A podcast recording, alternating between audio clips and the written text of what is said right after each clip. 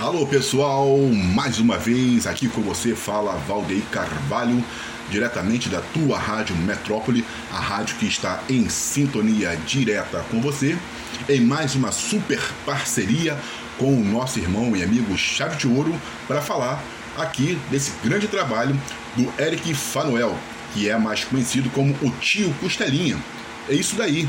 Ele vai falar com a gente da Rádio Metrópole sobre a sua carreira, como é o seu trabalho com as crianças e também sobre né, aí o seu trabalho artístico.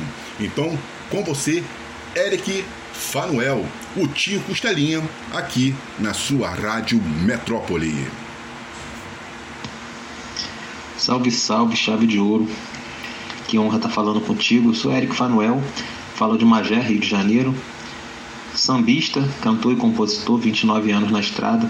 Fiz carreira cantando samba de raiz, uma raiz bem enraizada mesmo. Coisa de Roberto Ribeiro, João Nogueira, Candeia.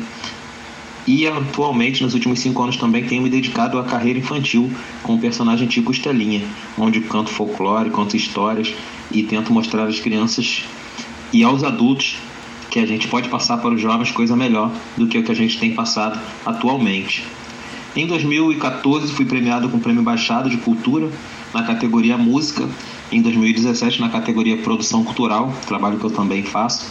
E em 2018 fui premiado com o diploma Eloneida Estuda, o Oscar da Cultura no Estado, conferido pela Alerj, ao qual fui receber no Teatro Carlos Gomes, no centro do Rio. Fico muito feliz né, pela lembrança, também fiz carreira no Carnaval de Guapimirim durante muitos anos, cantando em várias agremiações.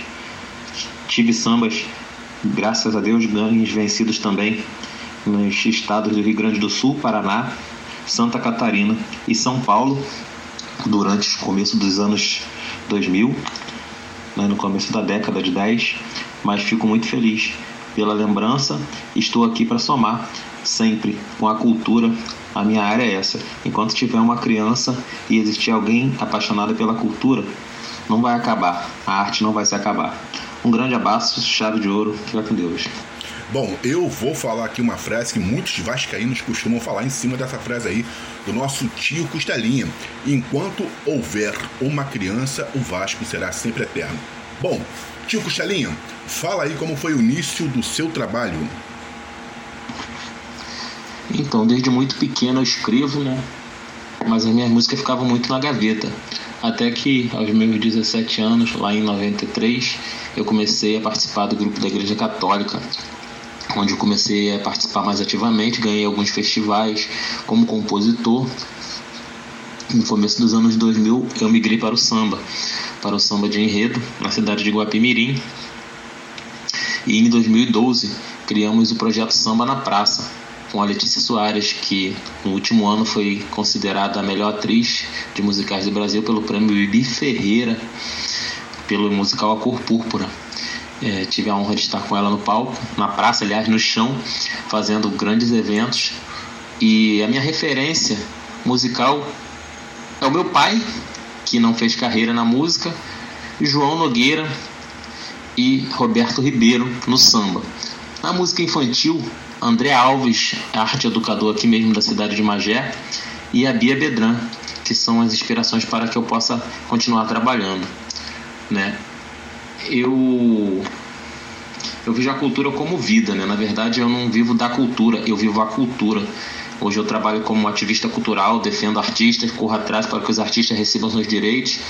Quero que os artistas vençam, desde o menor até o maior.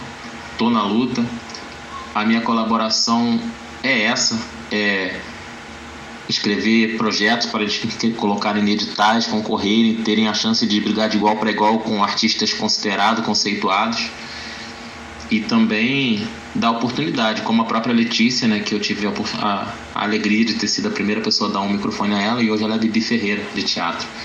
Meu ponto de vista é que quando o artista começar a respeitar o outro artista como artista, nós vamos crescer muito mais. E é isso, né? Quero desejar para todos é, vida de muita cultura, muita luz, sempre, sempre, estar sempre juntos todos. E desejo que Deus abençoe a todos. Muito obrigado, Chave de Ouro, pela oportunidade. É, sucesso, sucesso sempre. Você sabe, o Eric Faria, o Eric Fanuel, o grande tio Costelinha, que você me fez agora até lembrar um personagem muito marcante para todos nós brasileiros e especialmente para quem é gonçalense, né? Que é o palhaço carequinha. Eu espero que você não fique assim ofendido, né? Mas é, por, por causa do tio Costelinha, essa coisa da criança, então você me fez é, reviver também esse grande personagem que é o, o Palhaço Carequinha. E existe assim uma tremenda semelhança entre vocês dois, né? Esse amor aí pela arte e pelas crianças. Bom, o tio Costelinha, fala aí pra gente como surgiu né, esse nome ou esse apelido que foi no caso aí como você batizou o tio Costelinha. O tio Costelinha surgiu da necessidade, né? Eu trabalhando, trabalhando na Secretaria de Cultura, a gente foi para as escolas e eu vi a necessidade de estar perto. Eu sempre quis, né? sempre brinquei de ser palhaço com meus filhos, mas surgiu a necessidade de ter um personagem para dividir com as crianças as histórias. E conforme o tempo foi passando, hoje eu faço um trabalho bem diferente, né? Um show infantil, mas é um show infantil para adultos. Eu tento tento mostrar né, através da minha história folclórica, minha viagem folclórica, que as pessoas não. que a gente não pode cobrar das crianças, dos jovens, uma coisa que a gente não passou. A gente não fala mais de folclore, que a gente, a gente não canta mais folclore, a gente não canta mais cantigas, a gente não lembra mais de personagens até da nossa cidade mesmo, aqueles da nossa infância, da nossa juventude que fizeram história, que, que lembra, traz a memória, né? Sempre tem alguém que tem uma memória de alguém, né, que aquele que fazia bagunça na rua, aquele que bebia demais e fazia suas estrepolias. Né? A gente sempre tem memória e a gente não passa essas memórias, os medos que a nossa mãe passava, as assombrações que ela dizia que existiam, a gente não passa isso para o jovem. E a gente quer cobrar do jovem, atualmente, que o jovem tenha a mesma visão do mundo que a gente teve, mas a gente não passa a visão para eles. Ninguém consegue viver daquilo que não aprendeu, né?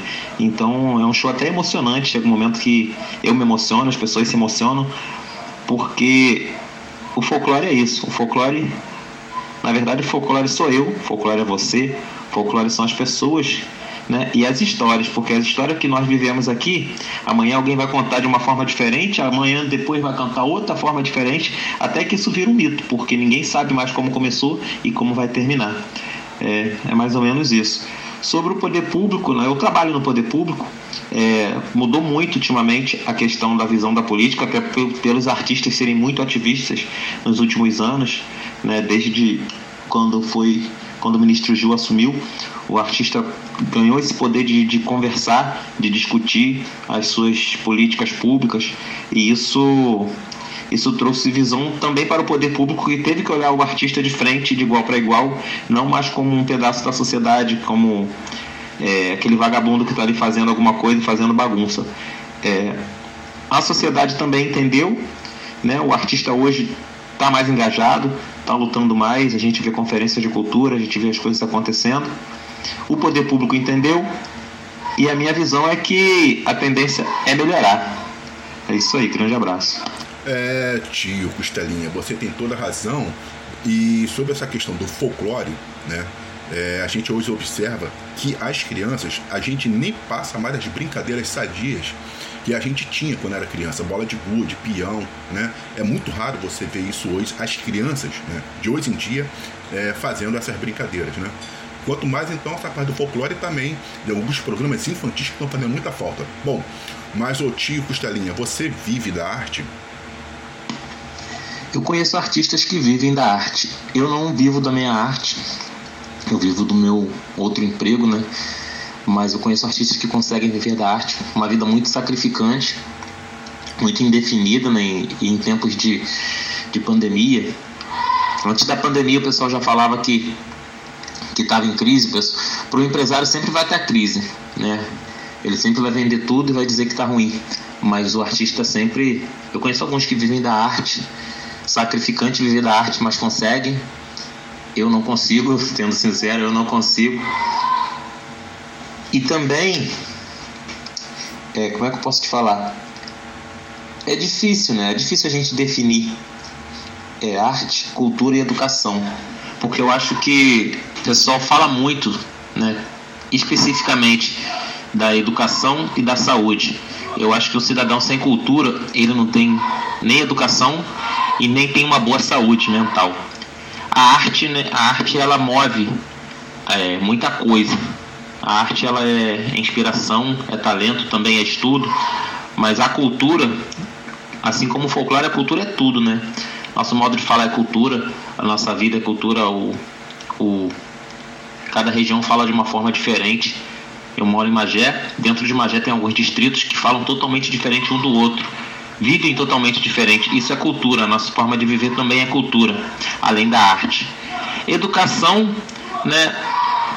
Tirando a parte que os nossos pais fazem, que o pai passa para o filho, que é importante, é um projeto educacional que dê liberdade ao jovem de pensar e de decidir seu próprio destino é muito importante. Não vou falar aqui de política, vou falar só de um projeto que, que possa dar liberdade para que um possa respeitar o outro, as vivências do outro, a vida do outro, é, as, as questões religiosas, sexuais, pessoais, políticas do outro. Ah, nós teremos um país bem melhor se a gente começar a ver isso de dentro de casa e de dentro da escola. Bom, com certeza, tio Costelinha. E eu sou Valdeir Carvalho, agradecendo mais uma vez aí ao nosso irmão Chave de Ouro pela confiança, agradecendo a todos vocês, torcendo por um Brasil melhor e para que pessoas como o tio Costelinha, até o David, né, David Angel, que mexe também com esse trabalho infantil, possam ter mais oportunidades para apresentar o seu trabalho e também para desenvolver esse trabalho infantil que hoje está muito escasso, né? Nem a televisão já dá mais espaço para as crianças como antigamente. Eu sou Valdir Carvalho e agradeço a todos e até a próxima.